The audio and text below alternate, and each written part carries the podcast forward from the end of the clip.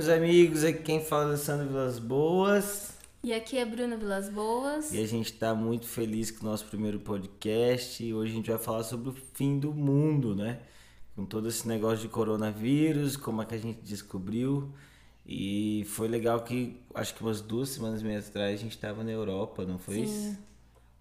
É, a gente estava em viagem. E, na verdade, assim, a gente sabia que a gente ia viajar para Europa desde o ano passado. E aí estourou, em janeiro estourou esse negócio de coronavírus. E a gente, ah, beleza, isso aí não vai chegar aqui e tal, não sei o quê. Aí foi passando janeiro, passando fevereiro.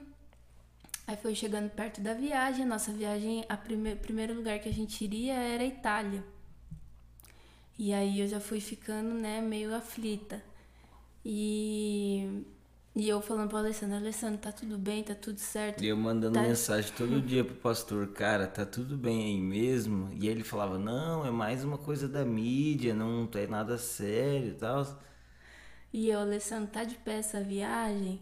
Porque a gente deixou as meninas, né? Íamos só nós dois, mas a gente tava com medo de trazer o vírus pra cá. E aí eu, o pastor falando que tava tudo bem, e aí eu falei, vou orar, né? Falei, Deus, se não for seguro a gente for pra lá, eu, eu preciso que o Senhor interfira, que o Senhor faça algo, a gente precisa de um milagre, porque a gente só tá aqui obedecendo a sua vontade. E aí, quando foi um dia antes de viajar, o pastor mandou mensagem que tinham fechado os aeroportos da Itália. E, e aí eu falei, ufa, meu Deus, aleluia. E, e aí eu já fiquei mais tranquila, né? E aí a gente foi pra viagem. Eu já conto tudo?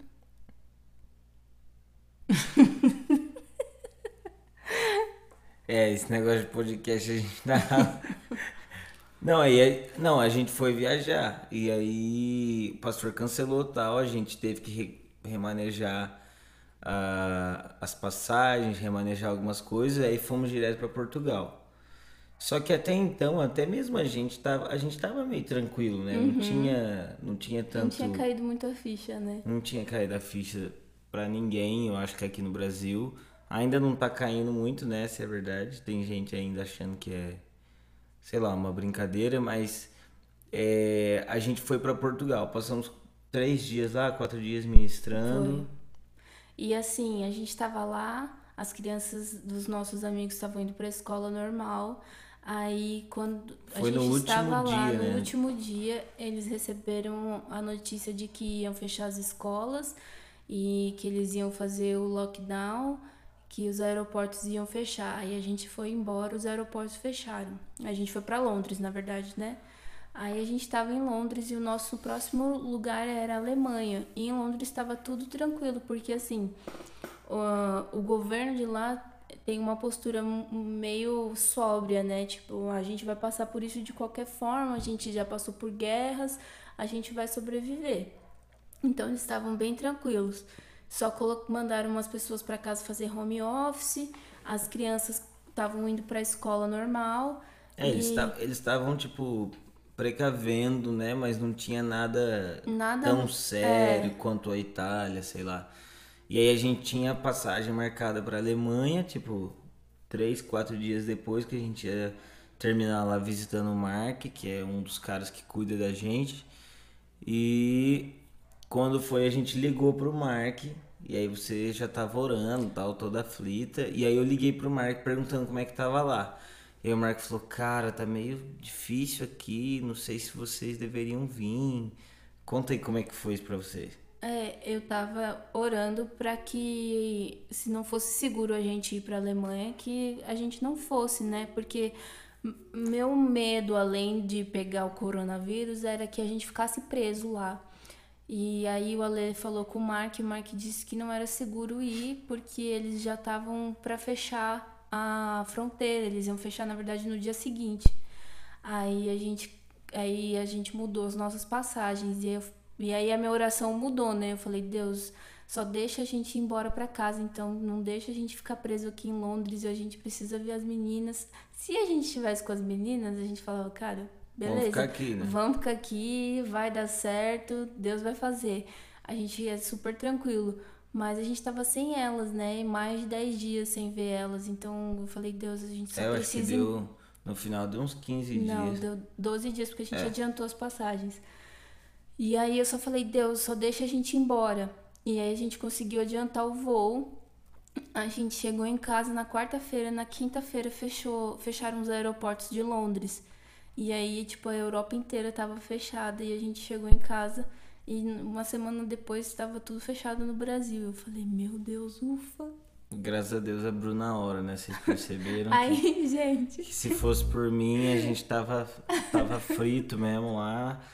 O Alessandro falou assim quando eu contei isso pra ele. Ele falou assim: Ainda bem que você veio, senão eu ia ter que voltar nadando. Porque pra mim dá tudo errado. Mas é verdade, né? Já- as minhas histórias de agenda é sempre assim. A gente podia até fazer um podcast contando as histórias, né? Nossa. Mas a minha história de agenda é sempre assim, cara. Tá tudo dando certo, de repente Dá três voos são cancelados, eu passo sete horas no aeroporto, mais oito horas nadando e cinco horas vindo de bicicleta, né? Mas, mas cara, uma das coisas que eu lembro, Bru, foi, acho que no último dia a gente tava lá com o Victor com a Laís e a gente saiu. É, Londres ainda não tava, tipo, lockdown completo, agora tá, né? A gente tá falando com eles. Mas a gente saiu para comprar algumas coisas, comida e tal. E no mercado de Londres a gente não achava nada, lembra que você. É, não tinha mais carne, frango, não tinha mais bebida, não tinha mais papel higiênico, como qualquer lugar, né? Que eu não sei qual é a lógica disso. Por que, que o povo não toma banho? né? Não tinha. Cara, lava a bunda Não com tinha. água, velho. Não tinha mais é, pães. E aí a gente achou que era porque as pessoas estavam comprando muito, mas o gerente do mercado falou que é porque eles não estavam recebendo É, abastecimento. tava tudo. Como as. Como a Inglaterra não produz quase nada, tava trancada, é tipo mais ou menos fechar os estados no Brasil, né? Não tem É. aquela. Eles não estavam recebendo importação, né? Então eles não estavam recebendo alimentos. E isso estava bem preocupante. É, aí a gente conseguiu voltar, fim das contas, voltamos de máscara, não sei o que lá. E pra viajar de máscara no avião, dava uma falta de ar, eu, eu confesso, Gente, eu a não fiquei. máscara dá muita Eu não fiquei muito de máscara não, confesso, até porque tem essa discussão, né? Se é a Quem tá máscara é só infectado. infectado e tal, mas como é que eu vou saber que eu tô infectado, não sei o que lá. Bom, glória a Deus, chegamos, ficamos aqui com as meninas, estamos aqui até agora em Juiz de Fora, onde a gente tá morando, muito gostoso até. Eu tô gostando de ficar em casa, tá gostando de eu ficar em Nossa, eu casa? tô amando ficar em casa. E de mim ficar em casa? Tô amando você ficando em casa. Ah, tá bom. E beleza, aí foi o desafio da gente começar a fazer tudo online, né? Porque a nossa igreja, principalmente a igreja aqui de Juiz de Fora, é bem pequena ainda, né? aí a Sim, gente é. teve que começar a fazer tudo online, fazer é, live toda hora, não sei o que lá, fazer YouTube, é, live no YouTube, os cultos, baixar aplicativo para fazer tudo, glória a Deus, aleluia. E é, e eu quando eu quando começou a estourar essa gripe, eu lembrei da gripe lá do que a gente tinha que passar em gel também. H1N1. H1N1. Eu era adolescente, você era também, né? A gente tem a mesma idade. Era. Cara, eu acho que isso foi em 2010, eu tava no cursinho. É, não era. 2009. Era, era, era, a gente já era tão velho, será? Bom, mas eu, eu confesso que no começo dessa gripe eu achei, ah, mano, vai ser igual. É, eu vai- também, vai porque pass- ninguém ficou Porque em assim, casa. a gente era. Na época também a gente era pequeno, né? Assim, comparado a hoje, mas é, não teve tanto, né? Não, não chegou tão longe quanto essa. Morreu bastante gente, Sim, mas, mas, eles é, não fizeram a nível de. não. A nível de De mundo, não. é, chegar ao mundo ou uma pandemia mesmo. Agora, eu achei que ia passar rapidinho e tal, confesso. Minha mente de brasileiro no comecinho achou que ia passar rápido. E, e aí eu tava, a gente tava conversando agora e eu perguntei pra Bru, Bru, você teve medo é, quando aquelas histórias de fim do mundo chegou? Você teve medo? Em 2012. Teve 2012. Mas teve de 2000 também. Teve o boom de 2000, é, 2000, que era que o boom do cara. milênio. Mas em 2000 eu não sei, eu devia estar tirando caquinha do nariz, comendo. Você tinha 7 anos, eu também. Eu não lembro. Eu não É, sei, eu também não, tive lembro. medo. Eu lembro que 2000 teve um bafafá que o mundo ia acabar. Aí 2012, 2012 eu tive muito medo, porque eu não era salva. eu não tinha medo, porque eu nunca acreditei nessas coisas. Eu tinha muito medo. Mas a verdade é que esses momentos de tensão, a galera fica mais sensível. Fica, né? fica. Fica porque eu lembro de 2012 que saiu o filme e tal, e eu ficava, mano, se acabar o mundo, Jesus voltar, eu vou pro inferno, eu vou morrer, eu vou ser a primeira a morrer afogada, porque eu não sabia, né? Achava que nem tem aquele filme lá, o dia depois de amanhã. Os filmes ficam enganando a gente, falando que o mundo vai acabar em água, que não sei o Em quê. 2012 a gente já tava na faculdade. Tá. Tava, eu entrei em 2011, você entrou em 2010. Ah, então não foi 2012, não.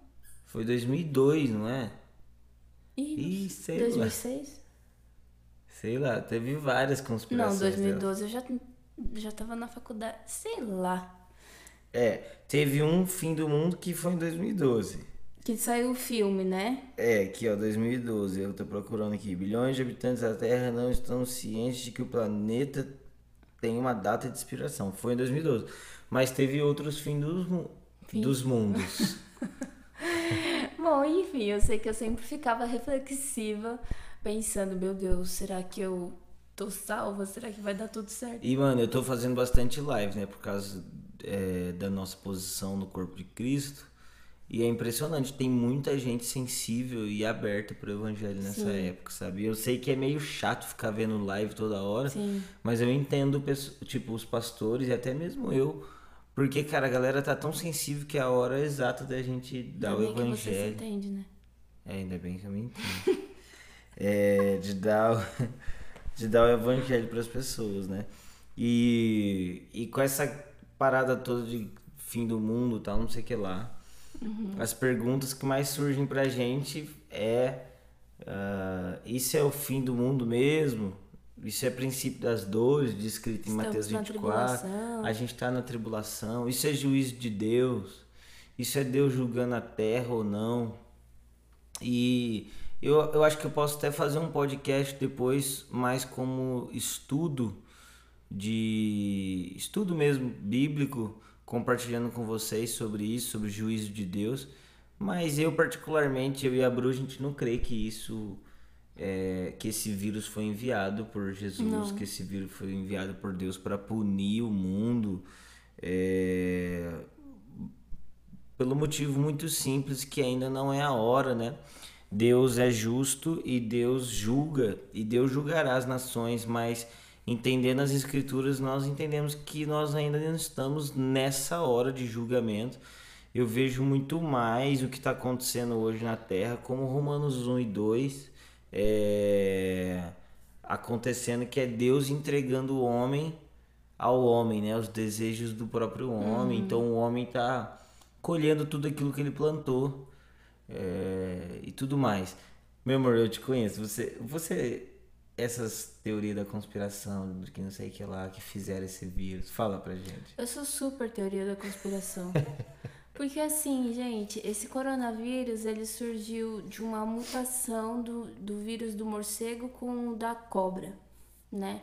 E teve uma simulação em novembro desse coronavírus sendo é, lançado no mundo, que ele mataria bilhões de pessoas. É, eu, hoje eu vi uma parada, chegou em mim hoje, de um estudo dos chineses, há tipo há anos atrás, estudando esse vírus. Aí a imprensa italiana, inclusive, é, falando, cara, será que vale a pena estudar um vírus tão perigoso que pode tipo, se é. espalhar? Então, E assim, qualquer gripe de. Não, não sei se qualquer gripe de vírus, mas.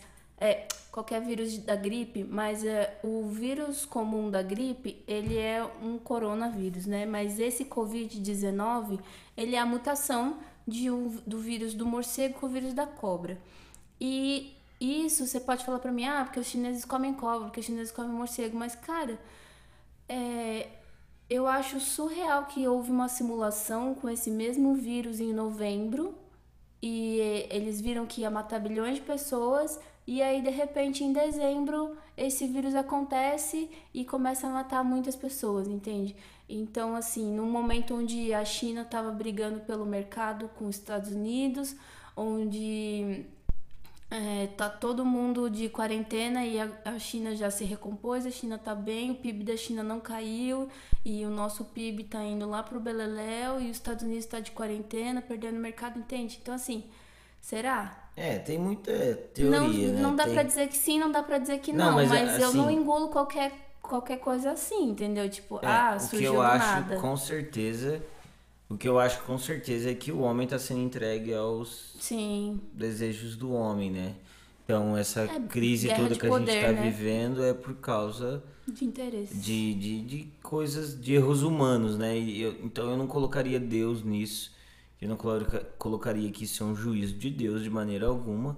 É, embora eu creia que Deus está usando tudo isso para nos ensinar. Mas a gente pode falar disso uma outra hora. Mas para a gente terminar, Bru, é, para quem não sabe, a Bru estuda muito mais catologia do que eu, manja muito mais do que eu sobre alguns detalhes sobre isso tudo mais.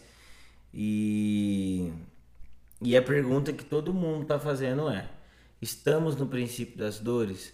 Começou o fim ou não? Não, o coronavírus ele não faz parte do princípio das dores. Ele pode ser um sinal para o fim dos tempos, mas ele não se encaixa no princípio das dores. Por quê? Porque o princípio das dores, que está lá em Mateus 24, ele tem é, sequências de acontecimentos que não estão acontecendo hoje, que é, é, muitos virão dizendo que eu sou o Cristo. É, para mim esse, esse é um dos pontos principais, né? É. Você ainda não vê o movimento de anticristos mesmo, né? Não. A gente vê em 1 João que tem o espírito anticristo sendo manifesto, né? Mas Falsos é, profetas. mas assim, Mateus 24 fala que vão vir pessoas muitos dizendo dizendo eu sou o Cristo. eu sou Cristo e vão dizer inclusive que chegou a hora do fim, né? Isso. Então são duas confusões. É, então, para mim, eu acho que esse é um dos pontos principais, né? É. É, é, isso, né, de muitos dizendo eu sou Cristo, Guerras, é, né, rumores. guerras e rumores de guerras, nações contra nações. Então, assim, ainda que existam rumores de guerra, que a gente acha que, ah, o Irã com, sei lá, Israel, não sei o quê, ainda não aconteceu nada, as nações não estão todas em guerra. Eu acho que é, o princípio das dores é uma coisa mundial, onde todas as nações vão é, estar em conflito, sabe? Até porque o anticristo ele vem para trazer paz sobre as nações, porque vai estar todo mundo em conflito, em guerra de interesse, né? Então, assim... É, e outra coisa que tem muito claro em Mateus 24 é apostasia, né? Apostasia, Isso, muita gente se convertendo aos ensinos desses falsos mestres, né? Que é, é abrindo mão da fé cristã, né? É, então, a gente, embora tenha apostasia, mas ainda não, não tem um número de apostasia em massa, né? Porque a gente não pode confundir apostasia com desviar, né? Isso. Porque desviar, o cara nem salvo foi, talvez. Agora, a apostasia, de fato, o cara virar as costas para a fé cristã, cristã e se tornar quase um inimigo da cruz e aderir né? coisas opostas, né? A, a- ao evangelho, né? É, então assim, a gente acredita que, tipo, apostasia são cristãos em massa, é, apostatando, talvez se convertendo ao islamismo, é, abandonando a fé mesmo, negando as obras de Cristo, sabe? Uma coisa realmente em escala, é, sabe, enorme, assim, praticamente mundial. Então essas coisas não estão acontecendo. Agora, uma coisa que eu fico pensando, Bru, é que, tipo, não tá acontecendo. Mas também a gente não pode excluir o fato de que pode começar a acontecer. Ah, pode acontecer É, por exemplo, hoje, então, amanhã. por enquanto, né, hoje é dia 20. Hoje dia 30 de março, a gente tá gravando esse podcast. É. Cara, pode ser que de repente é, rumores de guerra comecem a explodir, nação com nação, apostasia uma atrás da outra, começa a surgir falsos cristos, né? Cara, pode ser que isso comece a acontecer e, e tenha um aumento, e aí então a gente pode dizer que a gente tá no princípio das dores. Sim. Mas por enquanto eu também não vejo, é, com base nas escrituras, entendendo o estudo, acho que não estamos no princípio das Não, dores, com não. certeza.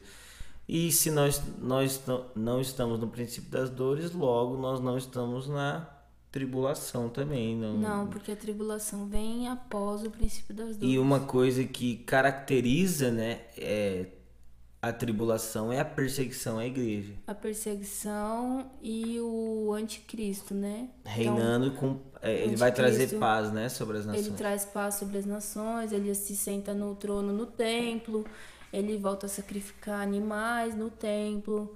o abominável dentro é. dos santos dos santos. Então, é, bom, eu fico bem convicto de que isso não está acontecendo agora, mas o que a gente não pode menosprezar ou o que a gente não pode ficar cego, né, é que com, com certeza é uma contração por fim, né? Sim, sim. É, Com certeza é, É. são coisas que anunciam que o fim É, está próximo. Exatamente. Eu acho que Deus ele consegue usar tudo para chamar a nossa atenção, né? Então, isso ele acaba usando pro bem, assim, para tipo, para que a gente possa se arrepender, para que a gente possa olhar para dentro e, e parar e pensar, cara, a gente não é nada. E será que nós estamos salvos? Será que nós estamos vivendo o evangelho de verdade? Será que né, a gente tá vivendo É, uma vida em examine o vão? homem a si mesmo, né?